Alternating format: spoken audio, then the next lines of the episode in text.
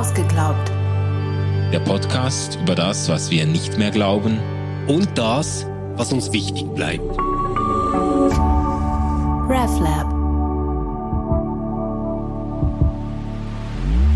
Hallo und herzlich willkommen zu einer Spezialfolge von Ausgeglaubt. Wir sind jetzt ganz am Schluss der dritten Staffel und haben uns großen Fragen gewidmet. Und ähm, eine große Frage, die immer wieder auftaucht, wenn Manu und ich uns unterhalten, ist, du meinst, es wird die Kirche noch lange geben? Hat das irgendwie eine Zukunft? Gut, dass wir heute nicht alleine ähm, darüber streiten oder sprechen müssen. Wir haben heute nämlich einen Gast, der dazu nicht nur ganz viel Wissen mitbringt, sondern auch eine starke Position, die er erarbeitet hat in elf Thesen, in elf provokativen Thesen. Ja, Manu, erklär uns doch mal, wer sitzt heute mit am Tisch? Wir haben Heinz-Peter Hempelmann mit in der Runde, also in der digitalen Runde. Hallo Peter, herzlich willkommen. Hallo Peter. Hallo ihr zwei. Ähm, Peter ist ein langjähriger Freund von mir und ich habe ihn als äh, Theologen und Religionsphilosophen, als Autor von Büchern zuerst kennengelernt. Er hat äh, schon 60 Bücher verfasst und 500 Aufsätze zu einer großen Bandbreite von Themen, soziologische Themen, theologische Themen, philosophische Themen. Er hat als Dozent in verschiedenen Hochschulen gearbeitet, auch äh, in der evangelischen Kirche als Studienleiter, auch als Professor. Ähm, er ist äh, ein umtriebiger Mensch, jetzt in einem sehr aktiven Ruhestand seit, seit wie vielen Jahren, Peter? Seit einem Jahr. Seit einem Jahr. Ja, ähm, immer noch bist du Land auf, Land ab ähm, in Referaten, jetzt eher digital, aber äh, an verschiedenen Themen dran. Und man kann schon sagen, du hast dein ganzes Leben in Theologie und auch in äh, Kirche investiert. Ähm, deshalb ist es vielleicht umso bemerkenswerter, dass du jetzt vor kurzem an die Öffentlichkeit getreten bist über die theologischen Beiträge. Das ist eine Zeitschrift, die du über Jahre auch ähm, selber äh, verantwortet hast als Herausgeber. Und du hast da ein Essay veröffentlicht zur fehlenden Zukunft der Kirche. El elf Provokationen, die erklären, warum Kirche keine Zukunft hat. Ähm, Peter, ich spiele dir jetzt gerade schon mal den Ball zu. Das ist ein Text, du sagst selber am Anfang, das ist ein wuchtiger Text. Es ist so quasi ein Text, der, den du mit dem Zweihänder verfasst hast, äh, der aufräumt mit der Zukunftshoffnung der Kirche. Man kann das ganz verschieden lesen, aber ohne dir jetzt etwas unterschieben zu wollen, gebe ich dir mal das Wort. Warum, Peter, dieser Text? Weil ich mal einen etwas anderen Beitrag leisten wollte zur Frage nach der Zukunft der Kirche, die Stefan ja am Anfang aufgeworfen hat. Wird es Kirche noch lange geben? Hat sie noch Zukunft? Und über Jahrzehnte habe ich diese kirchentheoretischen Debatten verfolgt, war auch wieder eingeladen, dazu einen Beitrag zu leisten und habe gedacht, äh, wir brauchen vermutlich jetzt einfach mal eine andere Gattung, einen anderen Stil. Denn das, was wir bisher tun, das ist typisch protestantisch auf hohem Niveau, vollzieht sich in Differenzierung, führt aber in der Regel nicht in die Tat. Und äh, um es im Bild zu sagen, wir sehen äh, ganz, ganz viele Äste, Bäume, können wir alle unterscheiden, aber wir sehen im Grunde den Wald nicht mehr. Und das ist das, das Problem. Ich mache es mal an einer, an einem Beispiel deutlich. Ähm, wir äh, versuchen, die noch vorhandenen Theologinnen und Theologen auf die verschiedenen Parochien zu verteilen. Das Netz dünnt sich immer weiter aus. Das gelingt alles auch fantastisch. Administrativ sind wir gut. Aber die Frage, ob es dieses parochiale Netz überhaupt noch braucht, wie sinnvoll das ist, ob das noch den Lebensnotwendigkeiten der Menschen entspricht, die wird nicht mehr gestellt. Hm. Man könnte viele andere Beispiele nennen. Immobilien. Ja, wir versuchen also äh, gerade jetzt auch in den Landeskirchen in Deutschland äh, Kirchen äh, zu schließen und die vorhandenen Bestände gerecht zu verteilen. Brauchen wir überhaupt kirchliche Immobilien? Brauchen wir Steine? Brauchen wir nicht ein Haus der lebendigen Steine? Wie gehen wir mit unseren Finanzen um in knapper werdenden Zeiten? Also die Frage nach dem Gesamtbild, das hat mich sehr beschäftigt. Äh, und hier mal einen etwas anderen Weg zu gehen im Wissen darum, dass wir Differenzierung natürlich brauchen, aber wir brauchen eben auch ergänzende Gattungen. Mhm. mhm. Ich hatte so ein bisschen das Gefühl, dass du ähm, ja, Manu hat jetzt gesagt, der, der, den äh, Zweihänder hättest du ausgepackt. Ich würde gar nicht sagen einen Zweihänder, sondern ich glaube, es äh, kann man gut so verstehen als ein Versuch, jetzt mal wirklich ungeschönt die Karten auf den Tisch zu legen, um eine Auslegeordnung äh, zu machen.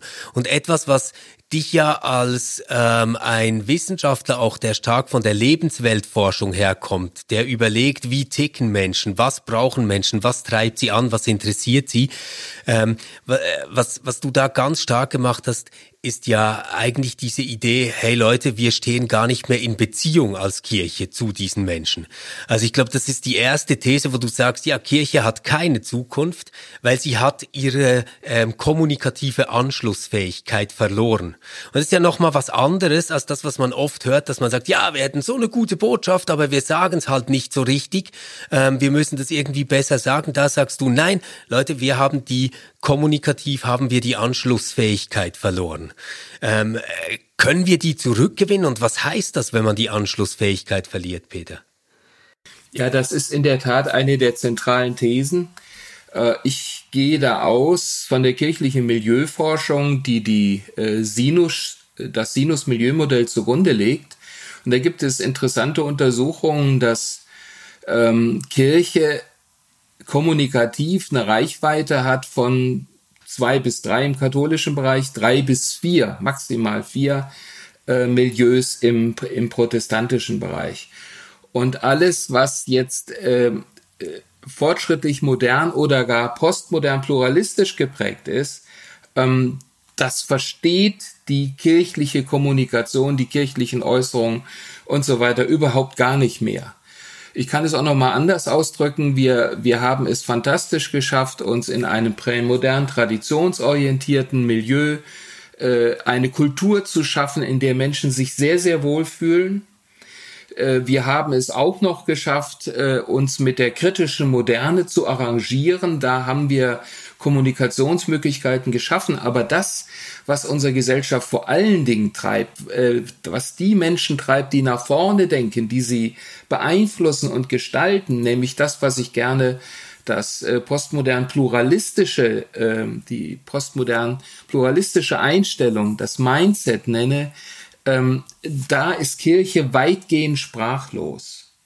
Man könnte es auch noch mal so sagen, wir haben eine Kontextualisierung der Botschaft prämodern und modern einigermaßen hinbekommen, aber Kirche hat weitgehend äh, verschlafen die Wahrnehmung, dass es da auch noch eine völlig neue, nicht unchristliche, aber achristliche, christlich nicht geprägte Mentalität gibt, die äh, wir im Regelfall prämodern wie auch modern einfach nur verurteilen, weil wir meinen, dass sie, dass sie nicht christlich sei.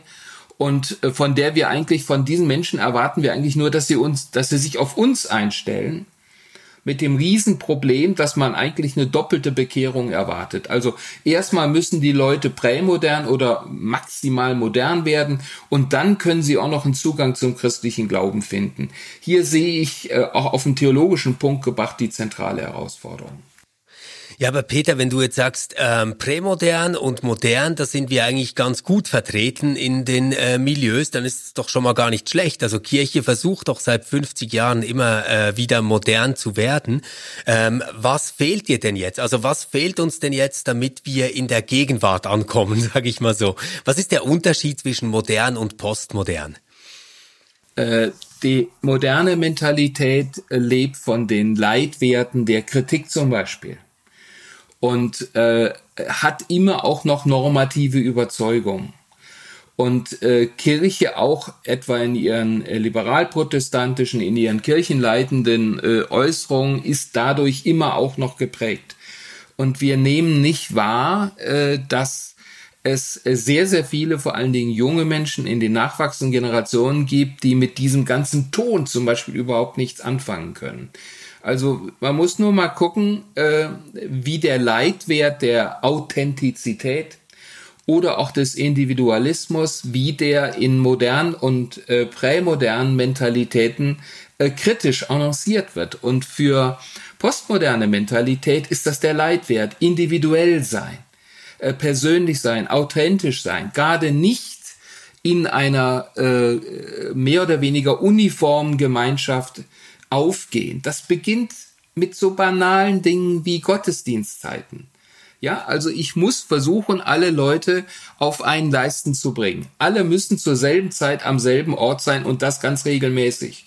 Als ich mit meinem Sohn vor einiger Zeit, der ist sehr postmodern geprägt, äh, eher so hedonistisch ein bisschen, darüber sprach, sagt der Papa, das ist, das ist ja nur ätzend. Immer dasselbe zur selben Zeit am selben Ort. Und er meinte einen sehr guten Gottesdienst aus meiner ein bisschen prämodernen Perspektive heraus es kommt schon ästhetisch nicht an. Wir reden noch gar nicht über die Inhalte. Du hast ja äh, in deinen äh, elf Thesen oder Provokationen dann auch ein düsteres Bild gemalt im Blick auf die äh, Zukunftsaussichten des kirchlichen Personals. Das ist eine These gewesen. Äh, die Kirche bildet die falschen Leute aus und bildet sie falsch aus und ist auch noch stolz darauf.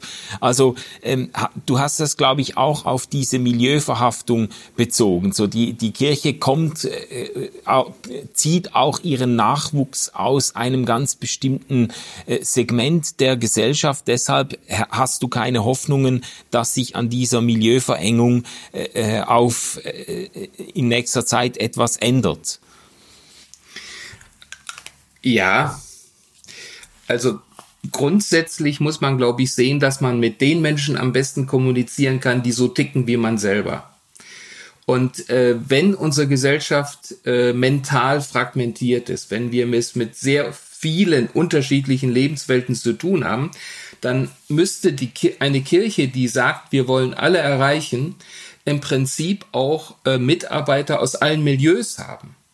Und das, was wir aber äh, auch empirisch nachweisbar sehen, ist, dass mindestens in der Generation äh, bis äh, 55, äh, also 50, 55 plus, es eine, eine nahezu 90-prozentige Prägung des äh, äh, Fahrpersonals durch ein postmaterielles Milieu gab, ähm, mit allen Kommunikationsschwierigkeiten, die damit zusammenhingen. Also wenn die etwa im ländlichen Bereich auf traditionsorientierte stoßen, ähm, das ist wie Feuer und Wasser. Oder wenn sie auf hedonistische Jugendliche stoßen, wir reden dann von den Problemen mit dem Konformantenunterricht, statt uns zu überlegen, wie können postmateriell geprägte Pfarrerinnen mit hedonistisch geprägten Jugendlichen kommunizieren? Es geht letzten Endes um ein Kommunikationsproblem in dieser Sache, ja? ja? Und dann stellt man halt noch ein paar Jugendreferenten ein, aber das ist nicht die Sache. Hm. Zu der, zum, zum Ausbildungsproblem gehört noch ein, ein weiteres, was ich kurz andeuten möchte. Wir, ich, ich schätze die Fähigkeit, Hebräisch und Griechisch im Original lesen zu können. Althebräisch, Altgriechisch. Das sind fantastische Dinge, aber das ist nicht das Einzige, was eine Kirche in unserer Gesellschaft braucht. Sie braucht Entrepreneure, sie braucht Performer, sie braucht Leute, die aufbrechen. Und wir haben im Wesentlichen eine, eine Prägung in unserer hauptamtlichen Mannschaft, ähm, die jetzt eben äh, den Schwerpunkt auf, auf Bildung legt. Bildung ist wichtig, aber sie reicht nicht. Wir mhm. brauchen zusätzliche Qualifikationen. Du hast ähm, in dieser Analyse, die von diesen Lebenswelten und von der Wahrnehmung der einzelnen Menschen auch ausgeht, die du dann in Gruppen zusammenfasst, auch festgestellt, dass sich viele Christen und Christinnen schämen würden, zur Kirche zu gehören. Ich habe mich da etwas ertappt gefühlt, weil ähm, ich spüre da immer so zwei Seelen in meiner Brust. Also wenn es so ist, äh, dass ich rein intellektuell, ohne empirische Erfahrung quasi über Kirche nachdenke, dann fühle ich mich un unheimlich verbunden mit ihr und ich liebe sie ganz heiß, bis ich sie erlebe. Und wenn ich sie erlebe, dann habe ich dieses äh, Schamgefühl, dass ich nur noch in Fremdscham umwandeln kann und denke, oh nein, das bin ich dich, damit habe ich nichts zu tun. Hoffentlich sieht mich da keiner. Würdest du sagen, dass das ähm, gar nicht so sehr an meinem schlechten Charakter liegt, sondern mehr damit zu tun hat, dass ich milieumäßig nicht abgeholt werde?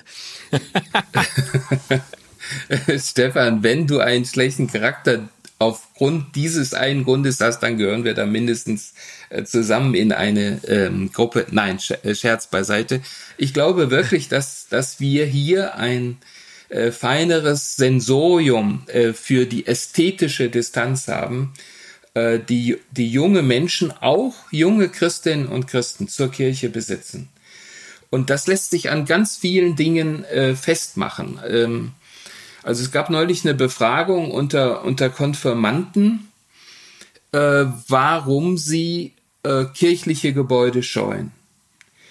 Und äh, mit einem Satz ausgedrückt äh, war das Ergebnis, was ich jetzt popularisiere, in kirchliche Gebäude geht man nicht. Also da gibt es einfach eine, eine innere Distanz oder mit der Milieuforschung äh, kirchliche Immobilien sind Unorte, genauso wie wir wahrscheinlich eher nicht in einer Diskothek in Berlin, äh, die man nur durch ein Gully erreicht, äh, äh anzutreffen wären. Äh, genauso wenig kämen äh, die allermeisten jungen Menschen auf die Idee, am Sonntagmorgen einen Gottesdienst zu besuchen. Also das Ästhetische ist, ist äh, ganz, ganz wichtig. Dazu kommen aber auch moralische Dinge. Die Traditionsverhaftung. Es ist einfach ein, ein Club alter, doch äh, unbeweglicher Überzeugung, den man in der Kirche sieht. Ich weiß, dass man das differenzierter ausdrücken muss.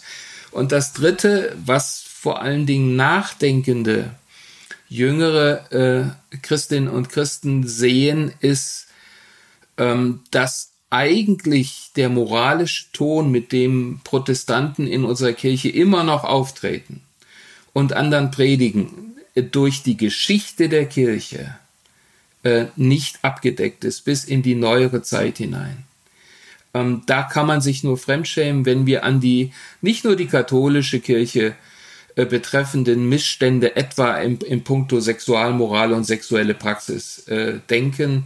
Und dann treten wir auf mit dem moralischen Zeigefinger und meinen anderen, die in diese Gesellschaft hinein predigen zu sollen. Ich glaube, dass Kirche an dieser Stelle weitgehend äh, das Recht verwirkt hat, so aufzutreten. Wir brauchen eine demütige, bußfertige Kirche.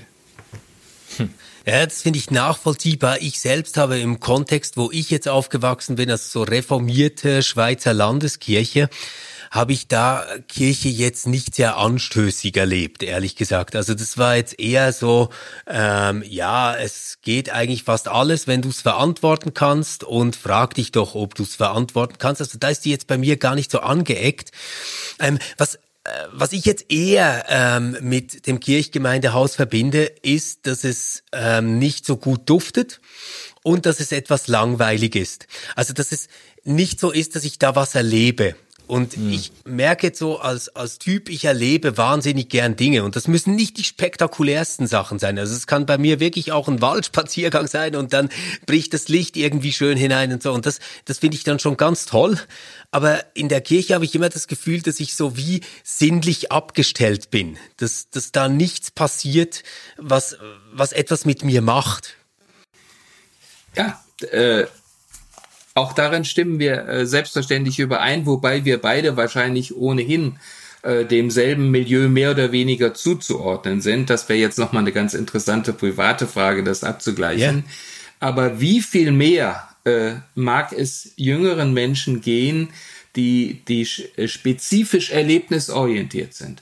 Und diese Erlebnisorientierung ist ja für postmaterielles Bewusstsein als solches schon ein Riesenmangel äh, weil man hier unterstellt, das ist nicht reflektiert genug, Menschen lassen sich zu sehr durch ihre Gefühle leiten, sie sind hedonistisch orientiert, das ist ja das Allerschlimmste überhaupt so dass man dem eigentlich nur mit in, in, der, mit in der Verurteilungsweise begegnet, statt zu überlegen, ähm, was kommt hier an Orientierung auf uns zu, was auch das Evangelium ganz neu aufschließen könnte. Mhm. Was, was, was könnte sowas sein? Ähm, weil, also ich, ich finde das total super, wie du das sagst.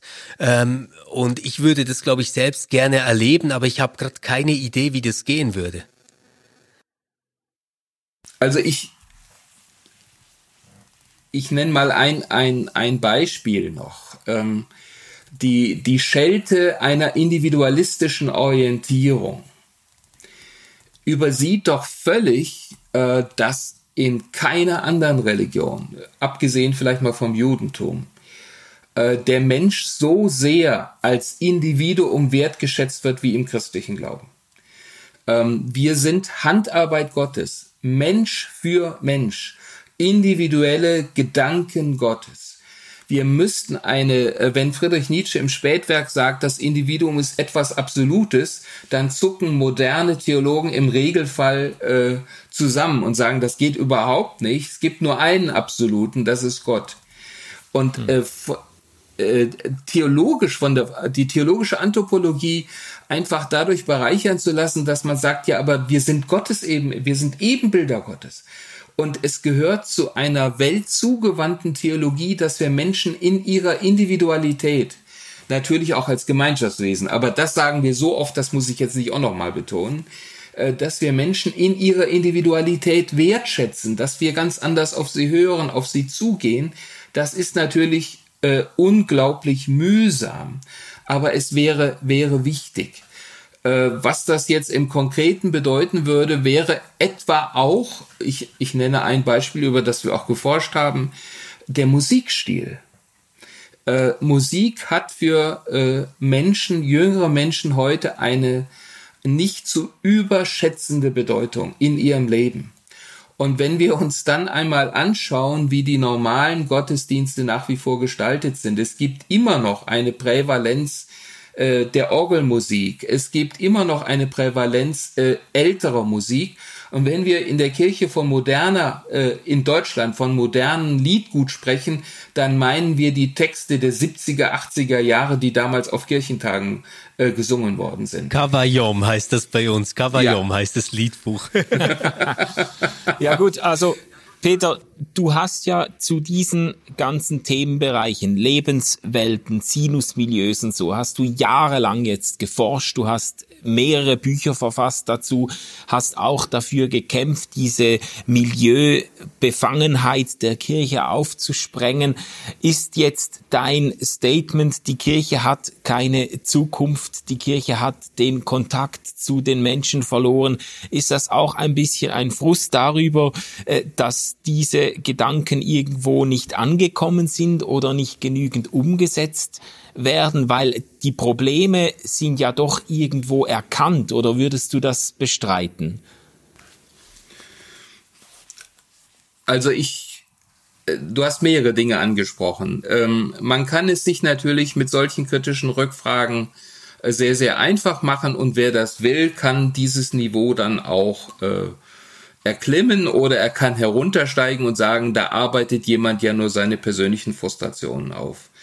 Ob man damit dann die äh, Fragestellung in der Sache ernst nimmt, mag jeder selber entscheiden. Ähm, natürlich gibt es bei mir biografische Hintergründe, äh, aber ich kann mich auf der anderen Seite, um zu deinem zweiten Punkt zu kommen, über ein Echo, über ein anhaltendes Echo äh, auf kirchliche Milieuforschung und die Thesen überhaupt nicht beklagen. Ich kann es auch biografisch festmachen. Eigentlich hatte ich vor, mich äh, schon vor mehreren Jahren wieder auf den Bereich der Religionsphilosophie und auch der Naturphilosophie ganz anders zu stürzen. Das sind nämlich meine Hauptarbeitsgebiete und ich komme von diesem Thema nicht weg, weil ich anhaltend äh, eingeladen werde und weil immer neue Landeskirchen sich auch für diese Fragestellung öffnen. Mhm. Aber insgesamt gesehen äh, herrscht doch nach wie vor ein, äh, ein exklusives Mindset äh, vor, das sich äh, ohne es ohne es zu merken, im Grunde versperrt gegenüber diese Fragestellung, gegenüber dieser Fragestellung, weil man den, weil man instinktiv spürt, Kirche müsste sich fundamental umgestalten, wenn sie dieser Herausforderung ähm, äh, genügen würde. Das heißt, die, die Fragestellung wird sogar aufgenommen, aber sie wird in ihrer Radikalität nicht wirklich verstanden. Ja, also das Problem, Peter, ja. das Problembewusstsein äh, ist ein Stück weit vorhanden, würdest du sagen, aber die Reformwilligkeit nicht unbedingt. Ja, und das hängt eben auch mit den eingefahrenen Strukturen und, und Denkmustern zusammen, äh, die wir äh, über, über Jahrhunderte im Grunde äh, geprägt haben. Ich gebe da überhaupt nicht auf. Auch das wäre eine Unterstellung. Ich wäre hier resigniert oder so etwas. Äh, ich habe sehr deutlich gemacht, dass ich ja äh, nach wie vor an diesen Dingen arbeite. Aber ähm, es dieser Aufsatz ist jetzt kein, kein Urteil in, in einem logischen Sinne, dass man sagt, Kirche hat keine Zukunft, sondern ist äh, eher der Versuch eines Weckrufes, äh, noch einmal anders deutlich zu machen, die, die Qualität der Reformbereitschaft reicht noch nicht, wenn diese Institution äh, eine Zukunft haben will, in einer äh, spezifisch veränderten Gestalt. Peter, das ist ja eigentlich so ein bisschen ähm, ein, ein Double Bind, wenn man so will. Oder auf der einen Seite äh, diagnostizierst du, die Kirche ist veränderungsunfähig. Ähm, sie ist ein geschlossenes System, das sich nicht wirklich bewegt. Das ist so quasi die eine Gefahr, die wir haben als Pol. Und dann den anderen Pol haben wir aber auch, ähm, das sagst du, dass sie ihre Zukunftsfähigkeit verspielt, indem sie die Ressourcen für deren Reflexion aufbraucht. Also eigentlich einerseits eine Kirche, die ihre äh, Anpassung an die Umwelt nicht schafft, ähm, das nicht kapiert, das nicht auflösen kann und auf der anderen Seite eine Kirche, die sich ständig um sich selbst dreht, weil sie mit der Reflexion dessen beschäftigt ist, dass ihr das nicht gelingt. Ähm, was wäre die befreiende Tat oder, oder gibt sowas vielleicht noch gar nicht? Müssten wir einfach mal schweigen und das aushalten? Also vielen Dank, Stefan. Das wäre jetzt genau mein erster Impuls, äh, dass man äh, anders als mein Kollege Michael Herbst nicht versucht, äh, durch einen literarischen Befreiungsschlag sich von diesen Provokationen mal erst wieder zu befreien, sondern einfach mal aushalten. Ich hatte einen äh, einen Kollegen, der äh, im zweiten Anlauf sagte, ich bin durch deine Thesen einfach durchgegangen. Ich habe sie auf mich wirken lassen und ich habe nicht versucht, man kann ja alles kritisieren, man kann auch sehr leicht diese ganzen Überlegungen in Frage stellen. Äh, der Witz oder das, was ich gerne wollte, war, äh, dass, dass man sich das einfach mal gefallen lässt, sich so in Frage stellen zu lassen. Also von daher, diesen letzten Impuls von dir wollte ich nochmal ausdrücklich unterstreichen. Ein Beispiel für die, für, äh, du hast von Double Bind gesprochen.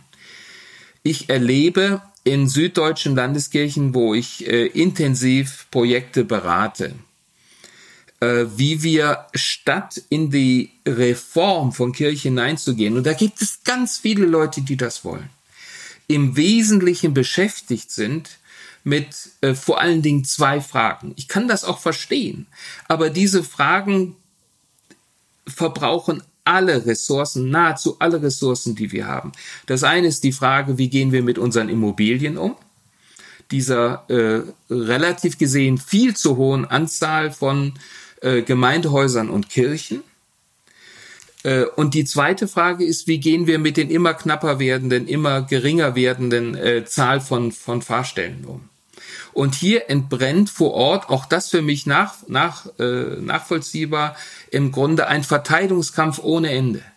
Und sämtliche kirchlichen Gremien bis auf die Basis heruntergebrochen äh, ist auf Jahre damit beschäftigt. Und in dem Moment, wo der eine Fahrplan abgearbeitet ist, kommt schon wieder der nächste.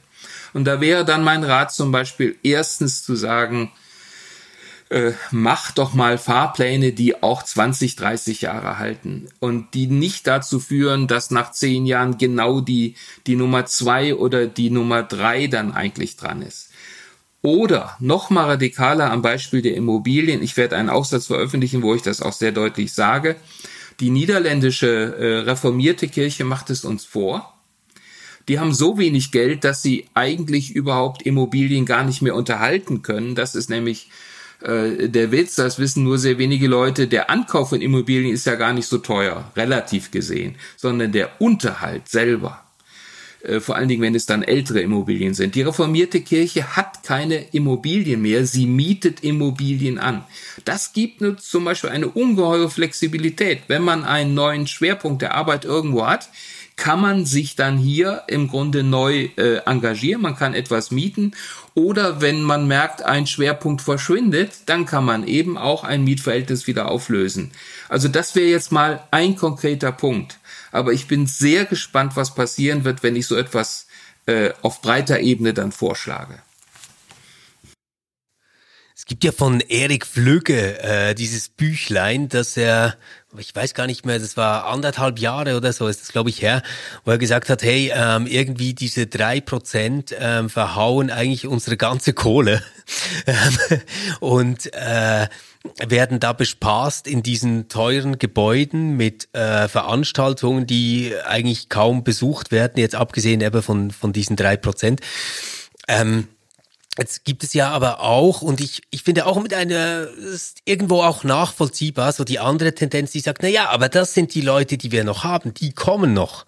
Also, die finden das ja auch schön, sich da in die Kirche zu setzen. Und wenn wir jetzt die noch aufgeben, diese Kirchen, die quasi ja unsere Leuchttürme sind im Dorf und in der Stadt, dann gute Nacht, dann kann der Letzte das Licht löschen. Ja, und genau mit, weil wir dieser Logik gefolgt sind, stehen wir heute da, wo wir stehen. Also auch da ein kurzer, äh, jetzt notwendigerweise holzschnittartiger Beitrag der kirchlichen Milieuforschung.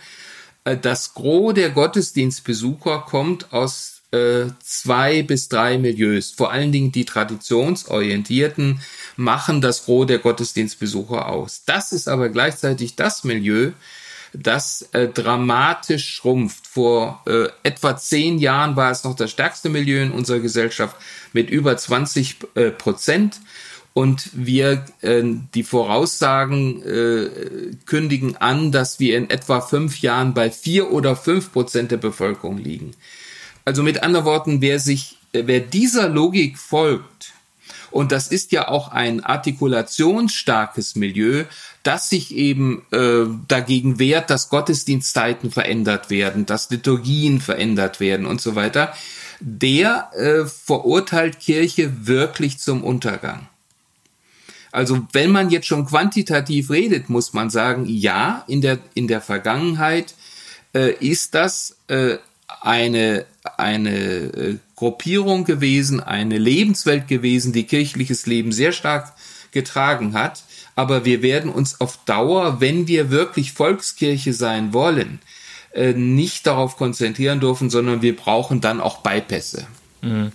Jetzt, ähm, du gehst ja in deinen Thesen noch einen Schritt weiter. Du machst ja deutlich, es gibt nicht nur ein Kommunikationsproblem, es gibt nicht nur eine Milieuverengung, es gibt auch ein Problem, das viel tiefer geht, nämlich an die Substanz oder an die Identität der Kirche selber. Also die Kirche, sagst du, hat ihre Identität ein Stück weit verloren. Sie hat ihren, ihren Unique Selling Point verloren. Sie, sie weiß nicht mehr, wer sie ist. Äh, sie schämt sich sogar für das, was sie ist oder sein sollte.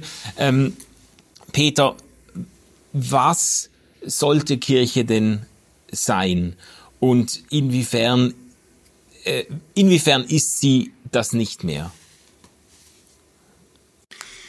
Ja, das ist in der Tat wahrscheinlich der Kernschaden. Ähm, ich nehme mal Begriffe auf von Wolfgang Huber oder Michael Welke, also führenden Kirchentheoretikern, die auch von der Selbstbagatellisierung oder Selbstbanalisierung von Kirche sprechen, die dann eintritt, wenn wir im Grunde äh, Anliegen vertreten, die andere in dieser Gesellschaft, äh, gesellschaftliche Eliten postmaterieller Prägung ohnehin vertreten.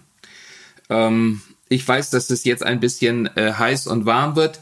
Also ich bin für Gleichberechtigung und äh, die Gender-Thematik ist für mich ein Hauptarbeitsgebiet. Ich äh, bin gegen Diskriminierung und so weiter und so weiter. Ich bin für die, dass wir dafür, dass wir die Frage der sozialen Gerechtigkeit, äh, die Armutsproblematik viel stärker gesamtgesellschaftlich artikulieren. Aber wenn Kirche ihr Proprium darin sieht, dann ist die Reaktion von Gebildeten wie Nichtgebildeten das hören wir doch an allen Orten auch schon. Und wir hören es, pardon, vielfach reflektierter und differenzierter und kundiger.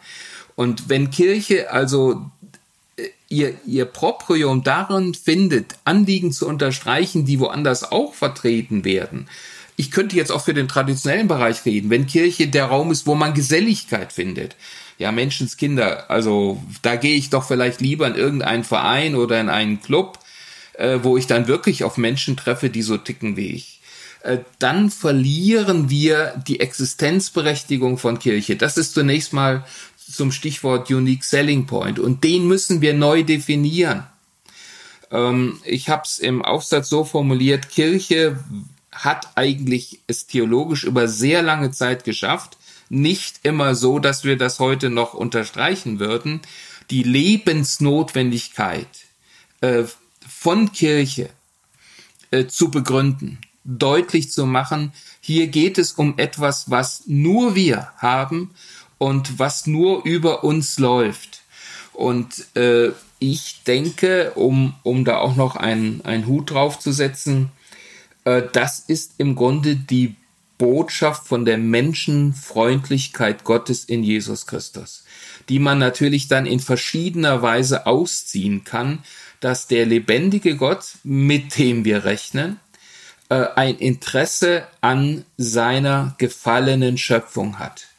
Und das ist etwas, was bis hin zur Corona-Krise heute im Grunde Statements erlauben würde, die sehr konkret sind und die von keiner anderen gesellschaftlichen Gruppe in dieser Weise vertreten werden. Mhm, mh.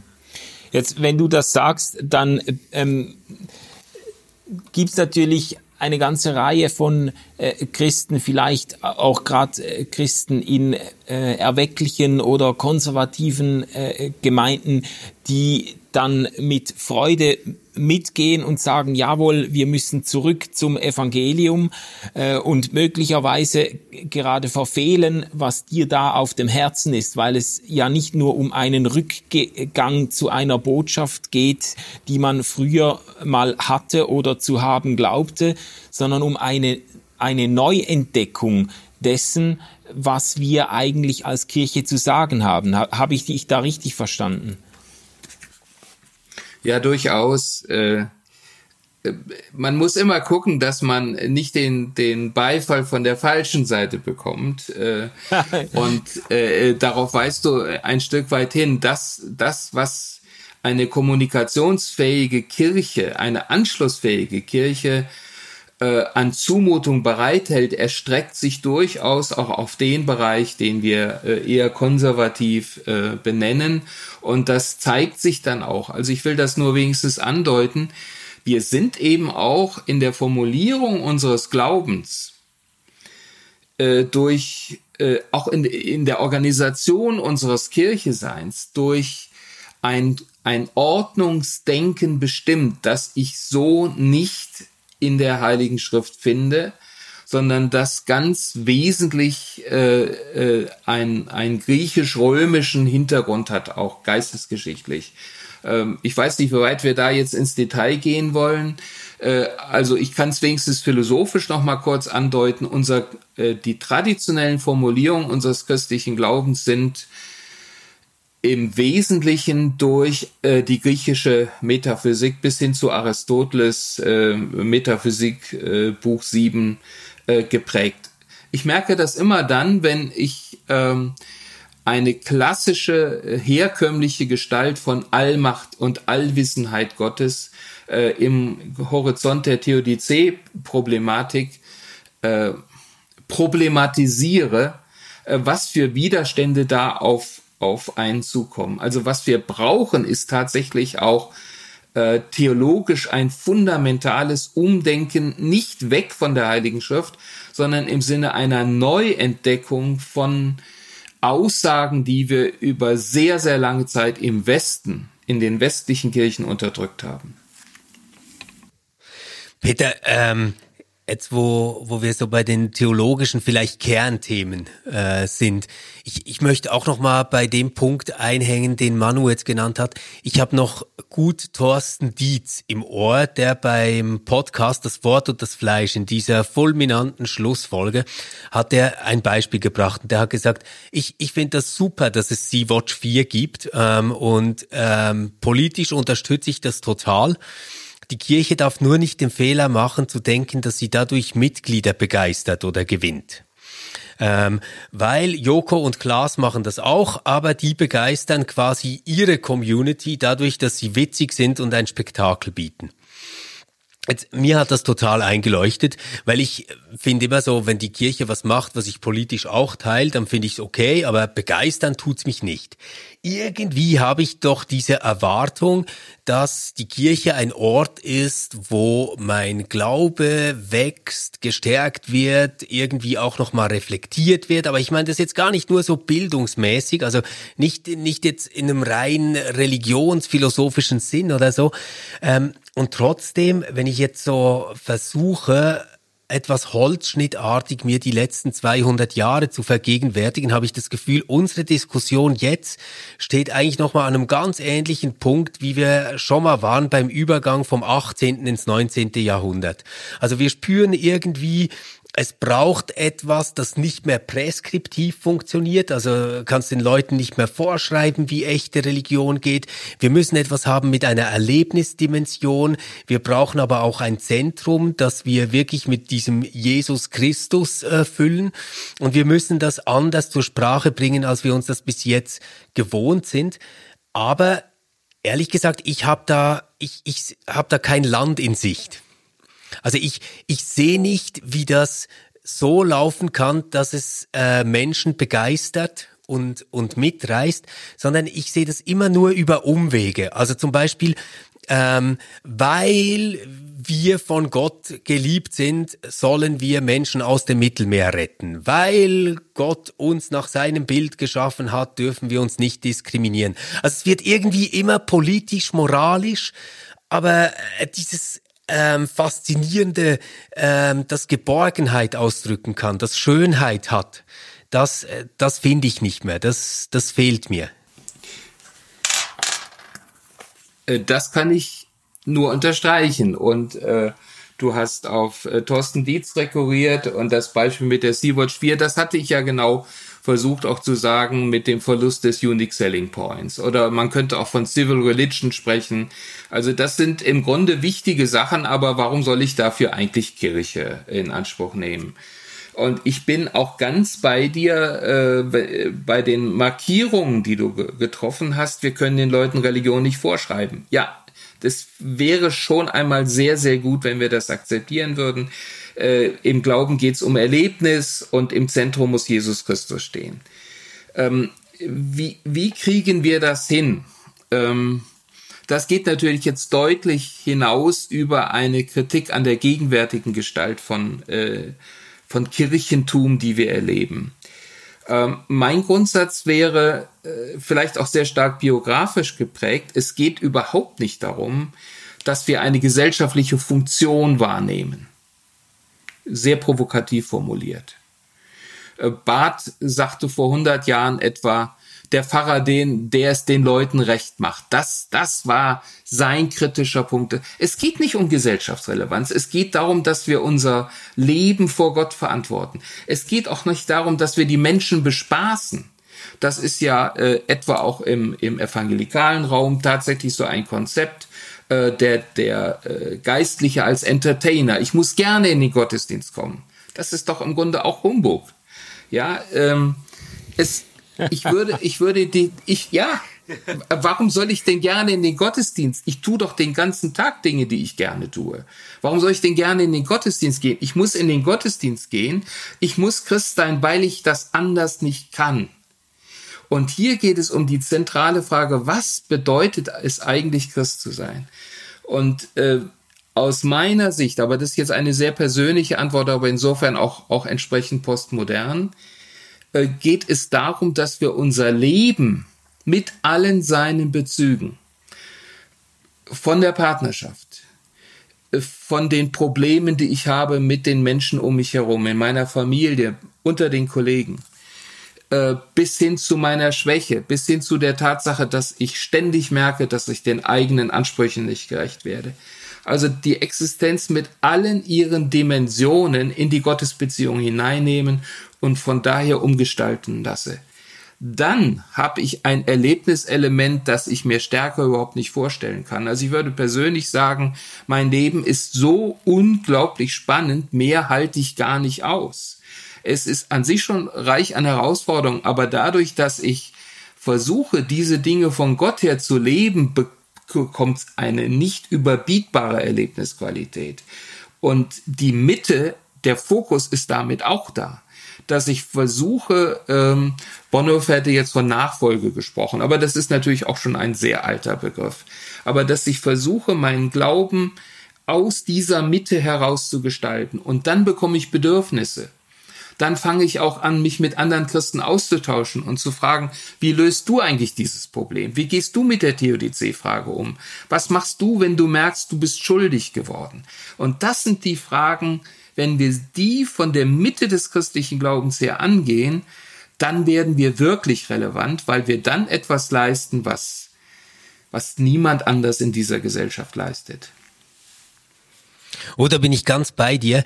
Äh, ich, selbst ähm, bin jetzt froh, dass, dass, dass du gesagt hast, ähm, wir müssen irgendwie wegkommen von dieser Funktionslogik. Also uns zu fragen, quasi, was erleichtert der Glaube oder so. Ähm, oder was erleichtert Kirche. Ähm, weil ich erlebe so, dass mir mein Glaube sehr oft eigentlich eher einen Strich durch die Rechnung macht. Also ähm, gerade als, äh, als jemand, der eigentlich eine Affinität hat, auch zu postmodernem Denken, und ähm, darin wirklich auch zu einem Relativismus, also Dinge vor allem in Beziehungen auch äh, zu denken und auszudrücken, merke ich schon, dass es für mich einfacher wäre, äh, wenn ich mich jetzt frage, oh, was soll ich jetzt in dieser Situation tun, das auf äh, eine Entscheidung runterzubrechen, wo ich denke, oh, wie würde ich mich jetzt fühlen, wenn ich das tue oder wenn ich das tue. Das ist für mich einfacher, als mir zu denken, ähm, und wie würde es jetzt ausschauen aus einer Perspektive eines Gottes, der den anderen gleich lieb hat wie mich. Und jetzt ohne das zu moralisieren, sondern wirklich als Empfindung, als, als Gefühlsempfindung, das äh, so zu denken, ja. Äh, Stefan, die Beispiele hätte ich selber nennen können jetzt. Ähm, das ist für mich ein Schlüssel in meinem, in dem Versuch, mit anderen umzugehen, dass ich denke, also ich muss doch davon ausgehen, dass Gott diesen anderen Menschen, den ich vielleicht sogar verabscheue, ja, also wo ich nur die Ekelschranken hochziehe, den ich überhaupt nicht verstehe, dass er den genauso liebt wie mich. Was ist das für eine, für eine Bombe für mein eigenes Selbstverständnis, für mein eigenes Handeln? Was ergibt sich daraus an Potenzial, auch an Veränderung. Und ich bin ganz bei dir, äh, die Frage, was erleichtert den Glauben, instrumentalisiert ja im Grunde Frömmigkeit schon wieder, instrumentalisiert die Gottesbeziehung. Und als Evangelische sind wir ja eigentlich angetreten, solcher Instrumentalisierung zu wehren. Darum kann es ja gerade nicht gehen, dass wir Gott zum Instrument eines erfüllten Lebens machen. Ich mache eher die Erfahrung, dass da, wo ich versuche, wir können es ja nur versuchen, Gott ein Einspruchsrecht, ein Mitspracherecht in unserem Leben zu geben, dass da das Leben sehr, sehr viel komplizierter und schwieriger wird aber daraus ergibt sich dann die ja erwartete Erlebnisdimension. Peter, vielen Dank für äh, die. Ich bin, bin froh darüber, dass wir jetzt so auch äh, inhaltlich, äh, substanziell, auch theologisch nochmal ähm, tiefer gegraben haben und du da nachgelegt hast. Ich finde das äh, super spannend und anregend. Äh, und das ist ja auch ein bisschen, also jetzt ist ja schon für mich ein Stück, doch ein Stück Hoffnung oder äh, Zukunfts, ähm, ähm, aufgeblitzt, auch für Kirche, weil deine, deine Thesen kommen natürlich schon so in dieser Wucht und in dieser apodiktischen Art als ein ähm, sehr düsterer Text daher. Ähm, man könnte fast sagen, du bist so, du bist so ein bisschen der Matrose auf der Titanic, der sagt, äh, der, der Eisfelsen, der ähm, Eisberg kommt und es ist zu spät, das Schiff noch zu kehren. Ähm, aber man könnte vielleicht noch ein paar Rettungsboote abseilen. Und äh, ich möchte dir vielleicht die letzte als letzte Frage stellen: So, ähm, wo siehst du Möglichkeiten für Rettungsboote? Oder kannst du vielleicht einfach äh, in, in aller Kürze so ein äh, doch noch sagen, wo wo für dich ein eine ein ein noch unentdecktes Potenzial für Zukunft schlummert? Also zunächst noch einmal äh, eine Unterscheidung, die mir auch in dem Aufsatz selber sehr, sehr wichtig ist. Wir müssen unterscheiden zwischen Kirche und Kirchentümern.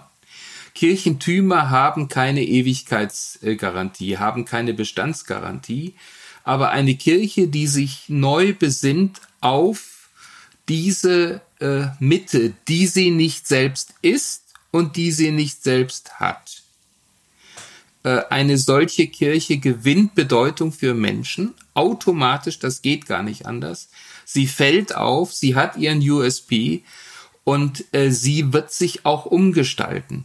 Äh, man könnte es jetzt auch wieder mit traditionellen äh, Vokabeln sagen. Ich denke, dass wir der, der Frage der äh, Frömmigkeit, der Pietas, der Spiritualität, der Christus-Spiritualität, nicht irgendeiner Spiritualität, der Christus-Spiritualität äh, neu Raum geben müssen und äh, deshalb ja auch dieser Versuch, äh, diese Thesen so zu schreiben. Ein Freund von mir sagte, du, das ist aber eigentlich eher eine Gerichtsansage. Damit ist, glaube ich, etwas getroffen.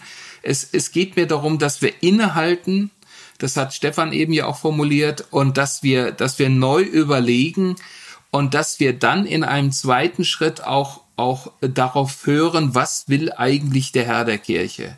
und vertrauen wir darauf, dass er uns in diesen Prozess der Umgestaltung hineinnimmt. Das wird ein sehr, sehr langer äh, Prozess sein.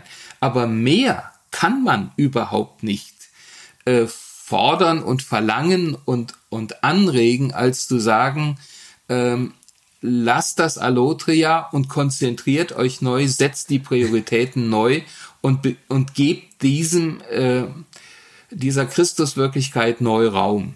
Das hat dann Konsequenzen, etwa im Hinblick auf die Milieusensibilität. Äh, das hat Konsequenzen, weil es mir auf einmal zu einem Anliegen wird. Was ist denn mit den vielen jungen Menschen oder mit den vielen Menschen, die ganz anders geprägt sind und denen ich mit meiner Prägung im Wege stehe? Sie können das Evangelium von Jesus Christus nicht hören, weil sie Christentum identifizieren mit einer überkommenen kulturellen Gestalt. Das, das darf mich nicht schlafen lassen. Und äh, da bin ich dann absolut gefordert, um zu überlegen, das ist im Grunde die alte missionstheologische Aufgabe der Kontextualisierung. Wie kann ich denn das Evangelium so leben und ihm auch lebensmäßig eine solche Gestalt geben, dass andere Menschen entdecken, wow, das ist, das ist relevant für mich. Also das wäre jetzt mal ein Punkt. Äh, ich, ich werde eine ganze Reihe von Vorschlägen dann auch äh, konkreter Natur vorlegen, aber die Mitte ist hoffentlich markiert. Peter, ich habe ich hab gerade ein Bild. Ähm, ich habe mir überlegt, äh, als Manu das gefragt hat, man könnte ja sich zwei Rollen denken auf der Titanic, oder? Das eine ist, du verfrachtest die Leute in die Rettungsboote ähm, und äh, schickst sie raus. Das andere ist, man spielt noch die schöne Schlussmusik mit der Kapelle, bis es wirklich äh, ganz untergeht und wir alle im Wasser stehen. Ähm, ich habe jetzt bei deinem Statement so eine dritte Variante rausgehört. Es könnte auch sein, dass du noch ganz knapp vor dem Eisberg stehst, weißt, das Schiff wird in den Eisberg hineinfahren und es wird sinken, aber du rennst dann quasi zum Captain und sagst, hey, wenn wir jetzt die Rettungsboote rauslassen, dann kriegen wir sie alle irgendwie noch äh, weg. Aber das würde dann eben heißen, dass verschiedene Leute verschiedene Boote brauchen und der große Dampfer nicht mehr funktioniert. Äh, sehr gerne einverstanden mit diesem Bild. Da fühle ich mich gut verstanden. Wunderbar, dann das finde ich schön. Und ähm, dann dürfen wir noch ein bisschen Hoffnung mitnehmen, ähm, dass wir vor dem Eisberg noch in die Rettungsboote kommen, ja, nicht danach. Äh, richtig. Und äh, nicht äh, die Existenz dieses Schiffes ist ja doch das Entscheidende, sondern dass genau. Menschen gerettet werden, wie auch immer. entweder kriegen wir die Kurve vorher noch, ähm, da müsste man dann das Drehbuch umschreiben, oder eben wir gehen in die Boote, oder es, es kommen Hubschrauber. Was auch immer da passieren mag, da, da, aber entscheidend ist, dass wir bereit sind, uns umgestalten zu lassen. Peter, ich habe noch nie so gerne in einem theologischen Gespräch den Satz gehört, dass Menschen gerettet werden, wie jetzt gerade. Ich finde den in seiner Doppeldeutigkeit wunderschön. Ich danke dir für diese Offenheit, auch für dieses äh, persönliche Engagierte, was jetzt wirklich sehr erlebbar war, auch für mich. Ähm, weil äh, wenn, wenn man einfach deinen Text liest äh, oder auch äh, deine Analysen in der Milieustudie, die äh, rausgekommen ist mit, mit Bodo Fleig, ähm, dann nimmt man dich sehr analysierend, auch, auch mit einer gewissen Distanz war. Und das hat mir jetzt richtig gut getan, so den Mensch äh, dahinter zu spüren und auch deine Verbundenheit, die du hast mit der Sache. Ich danke dir ganz herzlich für die Zeit, die du dir äh, genommen hast. Wir werden deinen Text äh, natürlich verlinken in den Show Notes. Wir werden ihn aber auch auf der Webpage äh, verlinken und wir freuen uns, wenn die Diskussion da weitergeht ähm, und sind sicher, dass du ein äh, streitender und streitbarer, aber eigentlich ein sehr loyaler und zutiefst verbundener ähm, Typ bleiben wirst, ähm, der hoffentlich äh, alle Rettungsboote ins Wasser kriegt, bevor wir im Eisberg sind. Lieber Stefan, äh, es hat mir Freude gemacht, mit euch beiden zu reden und äh, auch die Verbundenheit im Anliegen äh, zu spüren. Am Schluss eine Korrektur ich bin nicht derjenige, der die Leute in die Rettungsboote bekommt. Aber sonst ganz einig. Das stimmt. Das stimmt. Ja. Vielen Dank, Peter, für das Wunderbar. Gespräch. Und Vielen Dank, Peter. Und wir sind gespannt, was ihr dazu meint. Aber ihr könnt uns das entweder ähm, zum Text dazu schreiben, wenn ihr wollt. Ihr könnt aber auch direkt den Podcast äh, kommentieren. Und wie immer könnt ihr uns E-Mails schicken, zum Beispiel an manuel.schmidt at reflab.ch oder an stefan.jüte at reflab.ch. Und wenn ihr was schreibt, das Peter mitkriegen kriegen soll, dann werden wir das selbstverständlich weiterleiten. Habt eine gute Woche und wir hören uns schon bald mit Staffel 4. Tschüss zusammen.